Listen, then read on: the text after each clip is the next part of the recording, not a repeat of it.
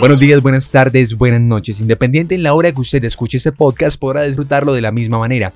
Mi nombre es Diego Rey y estamos en este quinto episodio de la Avenida Podcast, disfrutando con un equipo periodístico que cada día crece más, que por supuesto está trabajando para todos ustedes y lo más importante, está entregado netamente a informar al país todos los días, 24 horas del día, 7 días a la semana. No estoy solo, estoy con la mesa de trabajo de la Avenida Podcast y por supuesto le doy la bienvenida y le digo muy buenas, buenas a la señorita Natalia Mesa. Natalia, ¿cómo estamos? Hola Diego, hola a todos ustedes queridos oyentes, yo estoy muy bien, muchas gracias. Eh, me encuentro pues en casa, eh, pues juiciosa, todavía pues en cuarentena, evitando pues salir, salir pues de varias ocupaciones y demás, y ya estoy aquí pues ready para seguir trabajando. Me alegra, me alegra mucho y estoy supremamente contento con que esté bien. Señorita Lady Barragán, ¿cómo está? Muy bien, Diego, muchas gracias. ¿Tú cómo estás? De maravilla, contento, tranquilo y trabajando de la mano del mejor equipo periodístico que puede estar a mi lado, que es el de TCP, por supuesto, para que nos sigan arroba TCP Oficial Co. Y de esta mesa de trabajo que cada fin de semana se reúne para hablar de los temas más coyunturales del país y del mundo. Señorita Daniela Silva, ¿cómo se encuentra? Muy bien, Diego. Muchísimas gracias. Eh, hola a todo el equipo de trabajo y desde luego a nuestros oyentes. ¿Tú cómo has estado, Diego? Bien, tranquilo. Tranquilo, sobrellevando la cuarentena, cuidándonos entre todos y lo más importante, informando a Colombia. Señorita Natalia Contreras, ¿cómo está usted? Hola, hola, bien, muchas gracias. Espero que también toda la mesa de trabajo se encuentre muy bien y los oyentes también. Me alegra mucho, Natalia. Y, hombre, cómo no saludar al señor Santiago Urrego. Santiago, ¿cómo está? ¿Cómo va todo? Muy bien, Diego, muchísimas gracias. Pues aquí cuidándonos nuevamente, otra semana más de trabajo y pues ahí vamos con las cosas y sobrellevando la cuarentena. Bueno, me alegra mucho, cuídense mucho. No solamente ustedes, sino cada de nuestros, cada uno de nuestros oyentes, ¿no? Que está en la casa, está disfrutando de esto, está escuchando la Avenida Podcast a esta hora, vaya usted en este momento, mientras lleva su teléfono, mientras deja el speaker activo, vaya, sírvase un café, tómese un trago, ¿por qué, una, no, ¿por no una cerveza, ¿no? Y comparta con su familia, escuchando ese rato tan agradable que a lo vez, a la vez se torna un poco desagradable correspondiente al tema tratar, porque vamos a hablar de la mejor empresa que tiene Colombia. Cuando usted entra a esta empresa, siempre, más allá de esa consigna eh, que, se tiene, siempre te, te, dicen eso, ¿no?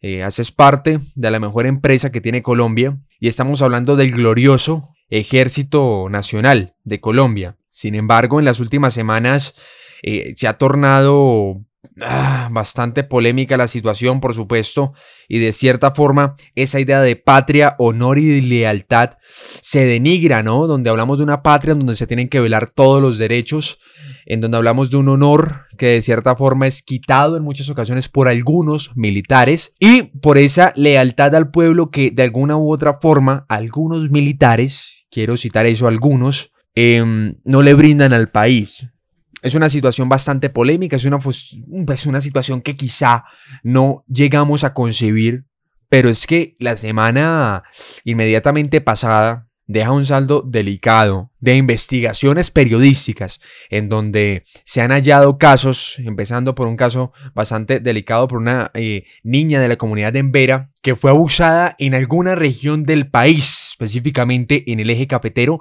por siete uniformados de nuestro glorioso Ejército Nacional.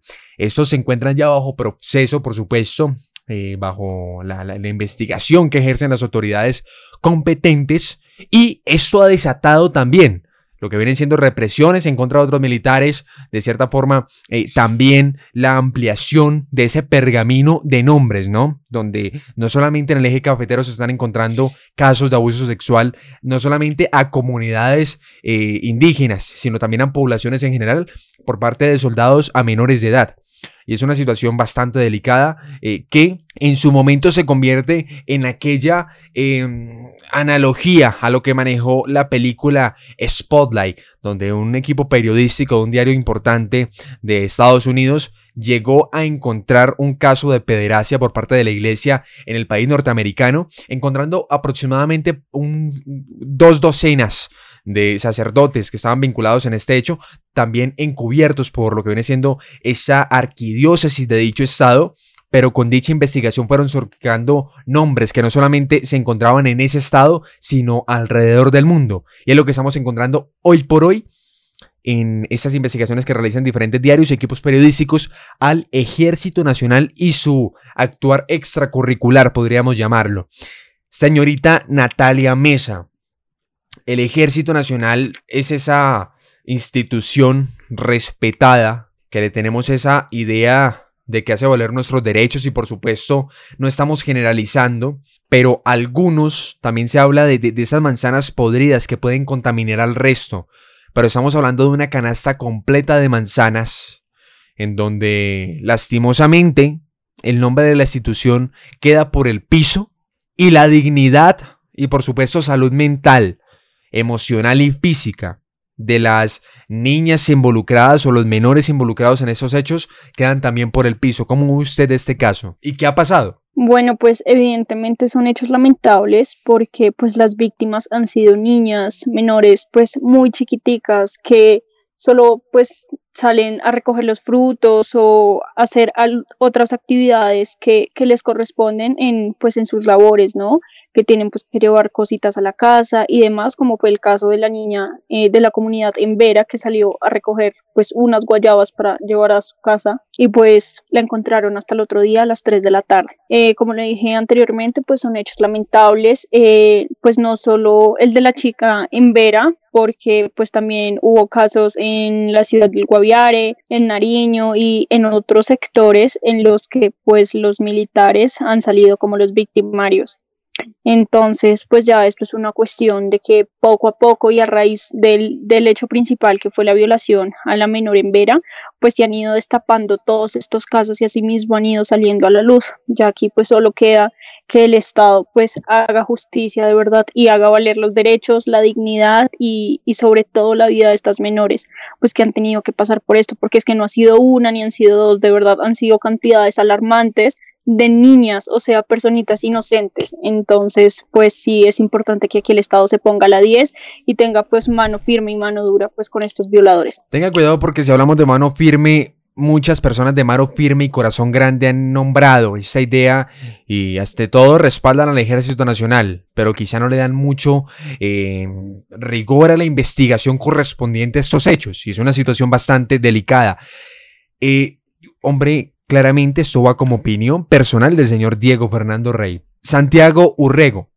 Es importante destacar que hace par semanas estábamos hablando de la preocupación de la llegada de militares norteamericanos al país para realizar sus eh, operaciones, que por supuesto esta semana, que a propósito en esta semana dichas operaciones están en duda plenamente con esa idea de estudio del Congreso, eh, bueno, las facultades que ellos tienen para tomar decisiones correspondientes a esto.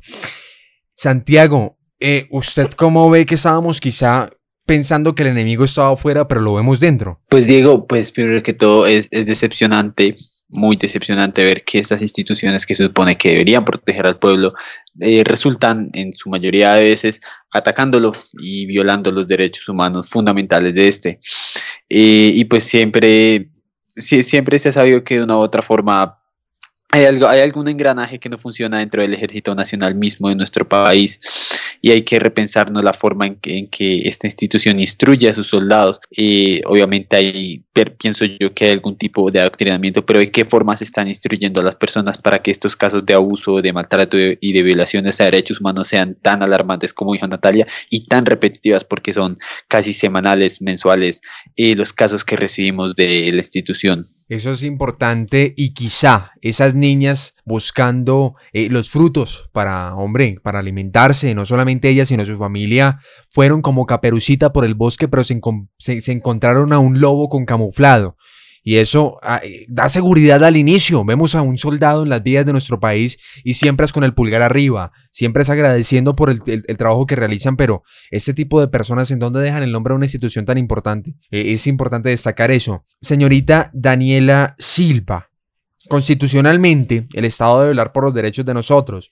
El Estado siempre de cierta forma eh, ve y, y, es fuerte, ¿no? Es muy fuerte diciendo que las violaciones por parte de las FARC, las violaciones por parte del ELN y grupos subversivos, ¿no? Las extintas FARC que en este momento pues ya han tomado otro camino y quedan de pronto grupos residuales ejerciendo otro tipo de dinámicas. Pero somos fuertes, hombre, juzgando a los grupos subversivos, pero ¿qué pasa cuando las manzanas podridas o esos tipos de ejecutores que están dentro del mismo estado ejecutan este tipo de acciones? Eh, bueno, Diego, es importante tener en cuenta que los niños, las mujeres, los adultos mayores son personas en situación de vulnerabilidad y precisamente la Constitución eh, los acobija y los protege de una forma más simbólica.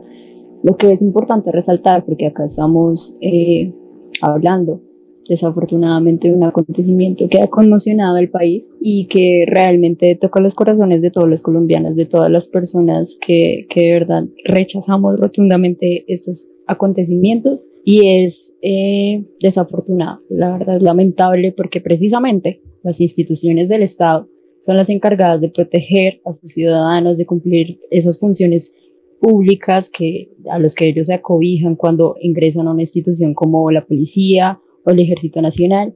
Y es completamente absurdo y lamentable que, estos hechos se presenten, porque adicionalmente las mujeres como tal llevamos esa carga de sentir miedo al salir, de, digamos, diferentes acontecimientos que nos puedan ocurrir.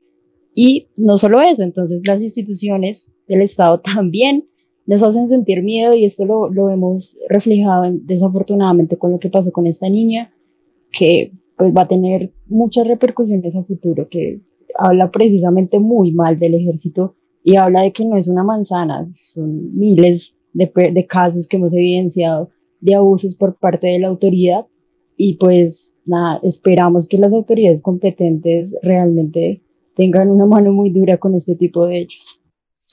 Escuchábamos hace poco, después de ese 21 de noviembre del año 2019, que quizá a veces cuando veíamos un policía obviamente sentíamos el respaldo, sin embargo después de esa fecha sentíamos miedo, miedo a quizá entrar en esos eh, falsos positivos de desaparición, en esos periodistas que de alguna otra forma fueron reprimidos, en esos estudiantes que quizá estaban solamente ejerciendo un derecho a la, a la protesta y resultaron pues damnificados por las acciones policiales, también de esos posible situación de teoría del pánico que se vivió ese 22 de noviembre en Bogotá y 21 de noviembre en Cali. Pero Lady Barragán, ¿qué esperamos entonces? Porque es que estamos en este proceso de adecuarnos y tener el respaldo de las autoridades. Sin embargo, con el paso del tiempo nos hemos visto bastante em, afectados psicológicamente por no tener de pronto la protección de las mismas autoridades en este tipo, en este tipo de casos? Bueno, Diego, yo creo que nosotros como ciudadanos deberíamos esperar mano dura por parte de la justicia colombiana. El caso del el abuso sexual y por parte de algunos militares al niño en Vera a la luz pues muchos otros casos em, que hubo en, en, departamentos como Guaviare, Risaralda, incluso en Bogotá. Incluso también hubo una campaña muy buena llamada No es hora de callar, que habla sobre la violencia sexual en el país y que hace énfasis en el relato de alrededor de 23 mujeres que pertenecían a diferentes comunidades indígenas eh, y pues quedaron embarazadas después de todos estos abusos a muy corta edad. Sí, no solamente fueron víctimas pues de los militares, sino que en muchos casos eh, de sus mismas familias que pues eh, podían ser en muchos casos desplazados, víctimas del conflicto y recibían dinero a cambio de los cuerpos de, de sus hijas, ¿sí? Entonces digamos que mmm, eso pone mucho en tela de juicio eh, la justicia colombiana y también el papel que cumplen los militares y las fuerzas armadas eh, del país, ¿sí? porque se supone que si ellos están para protegernos, entonces, eh, pues, ¿qué papel están cumpliendo aquí? ¿Sí? ¿Qué rol? ¿El de las personas que nos protegen o el de las personas que, por el contrario, están en contra de nosotros y que violan la integridad de los niños, niñas y adolescentes, pues, de, del país? Y es, es muy cierto, Lady, porque quizá estamos en ese proceso de asimilar una situación delicada que hace mucho no se veía y que lo más reciente y parecido que habíamos tenido correspondiente a las fuerzas militares y ese tipo de actos eran los llamados falsos positivos. Pero al día de hoy, Natalia Contreras, ¿Qué podemos ver más grave entre esas dos situaciones? Porque considero que día a día esas campañas están revelando más nombres, ¿no? Están revelando más incógnitas correspondientes a este caso, pero ¿qué podríamos analizar y qué tiene que, de cierta forma, el Estado demostrar, ¿no? Porque hay dos casos importantes que uno todavía está en vilo, que son los falsos positivos, pero ahora se viene otra olla podrida que son este tipo de abusos sexuales. Exactamente, tú lo has dicho, siento que pues eh, precisamente... Eh, el caso pues de la niña en Vera eh, ha ampliado, ha dado paso pues también para que eh, haya un escándalo más amplio frente a este tema y en el ámbito judicial también se han dicho pues muchas cosas porque si bien es dicho que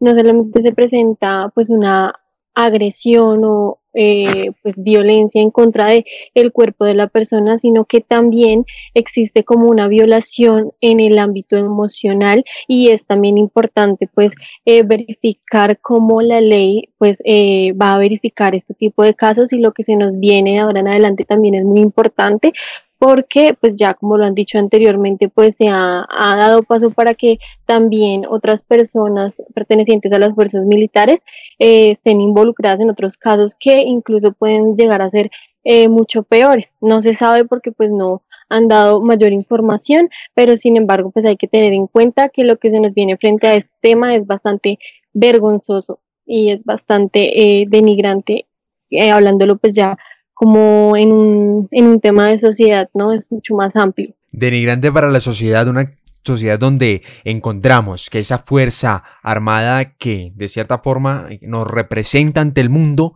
hemos nombrado acá, y Colombia es uno, se, se convierte en una de las mejores fuerzas armadas del mundo para que ese tipo de casos, que también hay, hay, relacionantes y también hay anexos y antecedentes por parte de soldados norteamericanos que han estado acá en el país, por parte de otros soldados que han cometido ese tipo de actos, ¿no? Igualmente policías.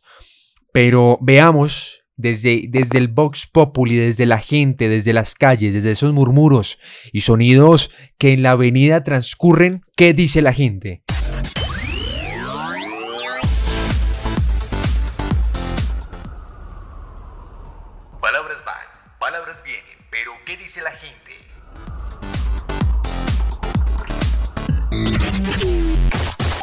El ser humano está tan perdido que está llegando como a un cierto nivel de deshumanización, donde no le duele nada, donde le importa poco lo que otro llegue a pensar.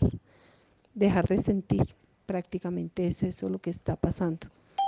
Bueno, uno se queda absorto ante estas situaciones porque se supone que son las Fuerzas Armadas las que deben proteger al ciudadano, ¿no? Y se encuentra uno con que hay violaciones, hay exceso del uso de la fuerza y es más con personas vulnerables, entonces, verdad. Es ahí donde uno le pierde el respeto, donde uno pierde ese sentido de seguridad que deben brindarle a uno las, las Fuerzas Armadas. Entonces, eh, creo que el país en este momento está atravesando un, un momento donde las, las donde el respeto hacia las Fuerzas Armadas es mínimo. Todo esto que está pasando deja más que claro la negligencia de este país, la falta de humanidad que tienen las personas para aprovecharse de su poder y hacer lo que quieren. Estas personas deben ser realmente castigadas, con un juicio justo. Un abuso sexual no es algo para tomar a la ligera. Están acabando y tomando como juego la vida de niñas, donde ese abuso las dejará marcadas por siempre, como también afectan la vida de las familias de las víctimas. Yo considero que los hechos que recientemente se han traído a colación respecto a las violaciones que han efectuado miembros de las Fuerzas Armadas a mujeres, a niñas de comunidades vulnerables, campesinas y bueno, en este caso indígenas, nos demuestran y nos reabren el debate de cómo la mujer ha sido utilizada como instrumento de guerra. Que en estos 60 años que el conflicto en Colombia pues eh, lleva, la mujer ha jugado un papel indignante que atenta contra sus derechos. O sea, no hay palabras para describir realmente lo que son estos hechos. Lo grave de la situación es que yo creo que en muchos casos se ha normalizado. No se ve la gravedad del asunto, no se ve que realmente es un problema de cómo las Fuerzas Armadas abusan de su poder, de cómo no reciben, pues, digamos, la educación para comprender la gravedad del asunto y cómo la sociedad no se encarga de castigar estos hechos que individuos de la fuerza pública pues están realizando. O sea, creo que la gravedad del hecho se acentúa más porque son los sujetos que deberían proteger los que están haciendo la violación a estas mujeres, a estas niñas que hacen parte de comunidades que realmente el gobierno se, se ha encargado de minimizar y bueno, de ignorar con, o sea, con el paso de los años. Es algo que realmente es muy grave y que no se ha tomado con la seriedad, ni se ha afrontado, ni se ha hecho un esfuerzo real por hacer un cambio frente a esto. Como pedagoga infantil considero este hecho de violación y abuso de nuestra niña indígena por parte de las fuerzas militares como un acto totalmente repudiable y aberrante, hasta el punto en que me genera mucha preocupación y mucho dolor el pensar que nuestros niños y niñas ya no se encuentran seguros ni siquiera con las fuerzas militares o policiales que se supone que deben velar por la seguridad y bienestar de la población. Eh, creo que esto no debe quedar impune, todo el peso de la ley debe caer sobre estos, inclusive considerando la cadena perpetua para estos violadores. Bueno, me pones a hablar de un tema demasiado álgido y algo que me toca muchísimo, muchísimo el corazón y es, es el abuso hacia una niña. Eh, pues en principio eh, es un crimen terrible. Eh, los seres humanos pienso que somos sagrados. Y, y en esto, eh, pues primero por, por, el simple hecho de ser mujer, me hace sentir cierta, como cierto repudio por, por semejante acto me parece bajo, me parece falto de cualquier cosa buena. Eh, yo sinceramente no entiendo qué le puede pasar por la cabeza o por el corazón a un ser humano que daña a un niño. Pues soy mamá, empezando por ahí. Em, y he visto a mis hijos crecer desde siempre desde que apenas lo sentía. Entonces pensar en, en una criatura, en que alguien daña a una criatura eh, simplemente por sentir algún tipo de placer me parece nefasto, me parece totalmente sin sentido. Y esos son los rumores, esas son las conclusiones que saca el pueblo acerca de este tema. Iniciemos la tertulia. Démosle picante a esto. Que inicie la tertulia. Y en el día de hoy, hombre, tratando este tema tan delicado, tomándolo con pinzas y por supuesto dándole un poco de análisis correspondiente a lo que ustedes tienen que entender, que tienen que de pronto desglosar, ustedes como público de la Avenida Podcast, abordamos esta misma idea. ¿Cuál es el futuro de las fuerzas militares? Teniendo en cuenta que nos vemos inmiscuidos en tantos escándalos y de alguna u otra forma siempre salen libres o librados de todo tipo de culpa. Santiago Urrego, ¿cuál es el deber del Estado en este momento correspondiente a estos casos? No, pues el deber del Estado es definitivamente actuar con todo el peso de la ley contra quienes cometen estas faltas y pues reestructurar de alguna u otra forma, no reconstruir por completo el ejército, sino reestructurar las maneras que se están manteniendo dentro de la institución misma para pues evitar que este tipo de acciones se reproduzcan a una velocidad tan preocupante como ya hemos eh, aclarado y hemos notificado y que también es dolorosa de una u otra forma, ¿no? Porque nos guste o no el ejército, el ejército está ahí para defendernos, para protegernos como pueblo y pues es lamentable que este tipo de acciones sucedan. Eh, realmente el Estado debe intervenir eh, de una manera bastante clara, bastante fuerte y concisa en el actuar del ejército y con bastante rigurosidad ante las personas que cometan estos, este tipo de crímenes mano firme a estos casos y es importante tener eso en cuenta, Santiago. Pero y entonces, Natalia Mesa, si estamos hablando de mano firme, pero el Estado de pronto no se ha pronunciado sobre estos actos, sino simplemente dicen es bochornoso y quizás es denigrante para la institución, pero ¿en dónde están las medidas que se deben tomar, Natalia? Bueno, pues evidentemente no están, porque como lo dices tú, el gobierno o el Estado no se ha pronunciado de la manera que todos los colombianos esperamos que lo hagan, más que todo pues las familias de las víctimas, ¿no? El único pues que se ha pronunciado al respecto fue el presidente Iván Duque diciendo que si era necesario inaugurar la cadena perpetua eh, pues con estos violadores eh, pues se iba a hacer eh, pero pues como lo hablamos en, en un anterior podcast, constitucionalmente pues la cadena perpetua no se puede hacer en este momento. Entonces, pues el Estado no, como lo dije antes, no ha tomado pues las medidas pertinentes, pero se espera en verdad que sea pronto que se haga, por lo menos que se inicie un proceso o alguna otra cosa que asegure o, verifique que se va a tomar justicia frente a estos casos, no sé, que se metan a la cárcel. Claramente pues ya se destituyeron de sus cargos, pero se necesita algo más, ¿no? Algo que sí los haga sentir verdaderamente que le hicieron un daño pues a las niñas y a sus familias. Entonces, pues, eh, tanto como la comunidad, los colombianos y yo, pues, estoy a la espera también de que alguien se pronuncie diciendo que pues se va a tomar justicia y se va a tratar pues con mano dura a estas personas. Daniela Silva, hemos visto una idea quizá bastante doble moralista en los líderes políticos del país, y es esa idea que comentaba minutos antes.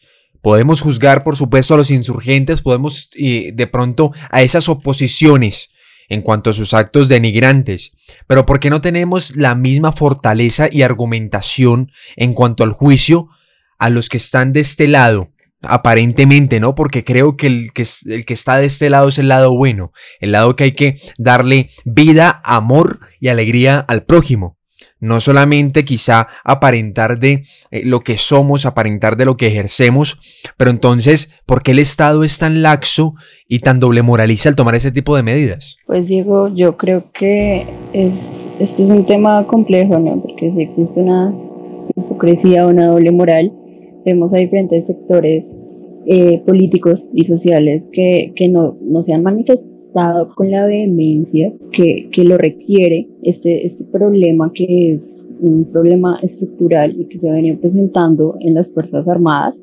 Entonces sí vemos que por un lado, si un político o si alguna persona eh, digamos, de la oposición comete ciertos delitos, lo juzgamos con esa vehemencia, pero cuando hablamos de las instituciones del Estado y hablamos precisamente de que esa institución del Estado la dirige el jefe de Estado, que está en cabeza del presidente, por supuesto, y cuál es el partido del presidente, pues hablamos de toda la derecha eh, del país, que no se han manifestado con, con la suficiente, con, la, con el suficiente valor y con no se han hecho presentes no han estado realmente, digamos, en la medida de, digamos, juzgar este tipo de, acontecimientos. Entonces, sí, sí es importante resaltarlo, porque independientemente de que está la policía, el ejército, los casos de, violencia sexual son completamente absurdos.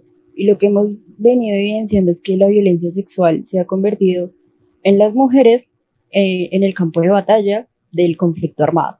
Entonces es desafortunado hablar de, de, estos temas. Realmente es algo que por lo menos en lo personal a mí me mueve demasiado y, y pues hay que parar, hay que realmente reestructurar la institución del ejército y de la policía para que estos hechos desafortunados se dejen de presentar.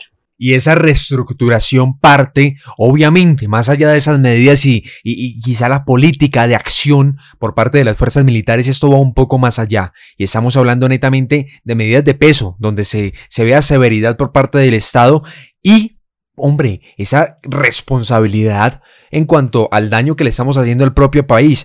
Pero Natalia Contreras, estábamos hablando de esa idea de la cadena perpetua, eh, por supuesto que constitucionalmente es cuasi inviable, sin embargo, el presidente dijo, no me va a pesar la mano si tengo que inaugurar esta medida, y también está hablando que a finales de este mes está, hombre, se, abre la posibilidad a, a ejecutar, por supuesto, la idea de la cadena perpetua en Colombia, pero ¿Por qué, en por, qué quizá no cree usted que son pañitos de agua tibia para el pueblo y se le está quitando el protagonismo y, el centro a este tema?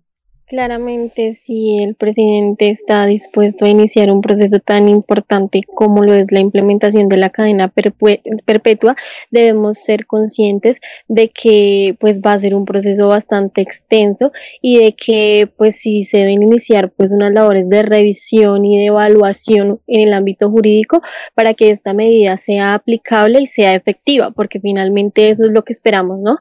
Que sea efectiva para todos y para todas pues como, como nación y pues es lo que esperamos, ¿no? Que finalmente estos casos pues se disminuyan en gran medida y tengan un gran peso en el ámbito judicial. Y es eso que usted nombra, ese ámbito judicial y quizá ese estado corrompido que tenemos en este momento, no solamente por, no, es decir que todo es así, ¿no? Porque tenemos, tengamos en cuenta que un estado se conforma por muchas ramas, se conforma también por una sociedad. Y partimos desde la sociedad que, que, ahí nacen los nichos de corrupción, los nichos de, de, de problemática social. Pero Lady Barragán, como estado, Colombia está afectado y, hombre, en cuanto a decisiones constitucionales y políticas, estamos bastante vulnerables. Y por supuesto, el colombiano del común trata de, ejercer y decir, hombre, el, país no va a cambiar, pero es que no estamos haciendo nada por esto. Ahora bien, se están haciendo movilizaciones en las diferentes brigadas del país exigiendo la, la renuncia y de pronto esa revocatoria y dada de baja de algunos militares. Pero al día de hoy, ¿usted cree que esa va a ser la solución? ¿Dar de baja a algunos militares para que esto pare? ¿O, o cree que eso es algo como que el inicio de tomar grandes medidas? Yo considero que eso es tan solo un paso, Diego. Mm, se supone que la institución debe priorizar que, digamos, la sumisión en, el sentido de la protección de los niños, niñas y adolescentes. Y el hecho de que destituyan algunos militares, si no estoy mal, ya van más de 70 militares que han sido retirados por eh, nexos con algunos de estos casos de abuso sexual. Em, digamos que no es suficiente. Yo considero que se necesita justicia porque pues un militar que tenga, digamos, toda una carrera y toda una trayectoria eh, profesional en este sentido, eh, pues no no basta con que se retire, ¿sí? Porque un abuso sexual es algo que marca de una manera muy grande a, una mujer eh, y también a su familia. Entonces yo considero que no basta con que los retiren y no basta con que el ejército salga a decir, eh, no, ya simplemente fueron destituidos de la institución, hay algunos suboficiales y soldados que, eh, pues digamos que están siendo investigados y ya el ejército empieza como a emitir ciertos comunicados y a decir que ya están aplicando las normas legales, pero pues no basta, así como que se queda mucho ahí y considero que se necesita pues justicia, verdaderamente. Es importante eso, es importante eso que usted menciona, pero creo yo que en este espacio de la Avenida Podcast usted tiene que implementar esa idea de, cuestionar, ¿no? Cuestione, cuestiona al Estado, eso no está mal. De hecho, nosotros como sociedad tenemos ese derecho y tenemos eh, constitucionalmente muchas em, eh, herramientas para hacer valer nuestros derechos. Sin embargo, es importante tener en cuenta que si usted no conoce, decía muy bien Angélica Lozano en su momento, si usted no se mete con la política, la política se mete con usted. Y hay otra cosa también muy importante. Si usted no conoce su, constitución, si usted no conoce sus derechos, ¿por qué va a luchar? Lea un poquito, eh, investigue, coja la constitución que de hecho eh, cumple, cumple, eh, cumplió aniversario el día de ayer, la constitución política del 91. Y, parte de esa idea, que es una de las más, o sea, es muy buena en, cuanto a, su redacción, a su, a su contenido a nivel mundial, pero es poco aplicable y de alguna u otra forma no hace falta hacer una reforma constitucional sino saber aplicar la que tenemos.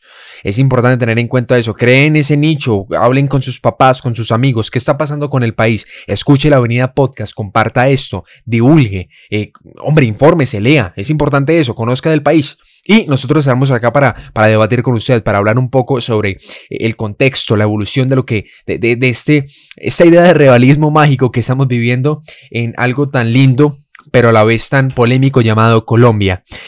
Esto fue la Avenida Podcast. Natalia Mesa, le agradezco. Muchas gracias a ti, Diego. Muchas gracias a mi equipo de trabajo que, por cierto, eh, creció en estos días, lo cual me pone muy feliz. Mm, gracias por supuesto a todos los oyentes y nada, súper recomendados, súper invitados a que nos lean, nos escuchen y sobre todo nos sigan y si quieren hacer parte de nosotros, pues las puertas están totalmente abiertas para todos ustedes. Es importante eso, acuérdense, estamos en convocatoria, si usted tiene conocidos, si usted conoce algún... Eh, comunicador social estudiante, por supuesto, que esté en, ese momento de crecimiento o alguien que tenga fin a esta carrera, comuníquese arroba de, eh, directamente en el arroba, arroba TCP oficial Oficial Co. Nos puede escribir por el DM de Instagram, de Twitter, de Facebook. Si usted conoce a alguno de nuestros panelistas, escríbale, dígale, hey, estoy interesado en escribir, en informar con veracidad, en informar diferente, alternativamente al mundo. Hombre, TCP es su, su, opción y recuerde, TCP es la primera opción. Señor Santiago Urrego, fue un placer tenerlo acá, caballero, y muchas gracias. No, Diego, muchísimas gracias a ti, muchísimas gracias a todos nuestros oyentes por, por acompañarnos nuevamente en este episodio. Y nada, recuerden siempre informarse con TCP y escuchar la Avenida Podcast. Eso es importante. E, es importante eso. Hombre, gracias. Lady Barragán, gracias por acompañarnos nuevamente en la Avenida Podcast y hacer parte de este lindo viaje. Muchas gracias a ustedes, a el equipo de TCP, por supuesto también a todos nuestros oyentes y de la misma manera también hacerles la invitación a que nos sigan escuchando cada semana y a que nos sigan leyendo en nuestras redes sociales arroba TCP Oficial Eso es un spam. Si usted se aguanta los eh, anuncios de YouTube, aguántese el arroba Oficial Algún día lo va a ver en cada poste del país, algún día nos va a ver grandes, grandes como siempre. Señorita Daniela Silva, Gracias por hacer parte de este gran viaje. Gracias a ti, Diego, por la oportunidad y desde luego gracias a toda la mesa de trabajo. A nuestros oyentes, muchísimas gracias por escucharnos eh, en cada emisión y pues sigan atentos a todas nuestras noticias en TCP Medios. Muchas gracias, muchas gracias. Acuérdense que cada día estamos en crecimiento y se vienen sorpresas, se vienen sorpresas que ustedes tienen que de cierta forma compartir y disfrutar. Natalia Contreras, muchas gracias por hacer parte de la Avenida Podcast. Muchas gracias a todo el equipo de trabajo. Sobra decir que todos están más que invitados pues a escucharnos y a seguirnos semana a semana en el podcast. ¿Listo? Muchas gracias. Gracias, gracias Natalia, gracias a vos, a todo el equipo de trabajo y a todo el equipo que todos los días, desde las primeras horas de la mañana está ahí, pendiente, informando, tirándole a usted la, primicia, ¿no? Todo lo que tiene que ver con el panorama nacional e internacional en cuestión informativa. Esta fue la Avenida Podcast. Agradezco a cada uno de los oyentes que está escuchando en este momento y que a partir de ese momento va a pinchar en su teléfono y le va a dar compartir. Lo comparte en todas sus redes sociales y créame que vamos a seguir creciendo. Y gracias, en serio, gracias por apoyar este tipo de proyectos que de alguna u otra forma nos llenan para seguir haciendo algo diferente por el país. Y usted también haga algo por el país. Lea mucho, lea mucho, infórmese. Y eso fue la Avenida Podcast. Chao, chao.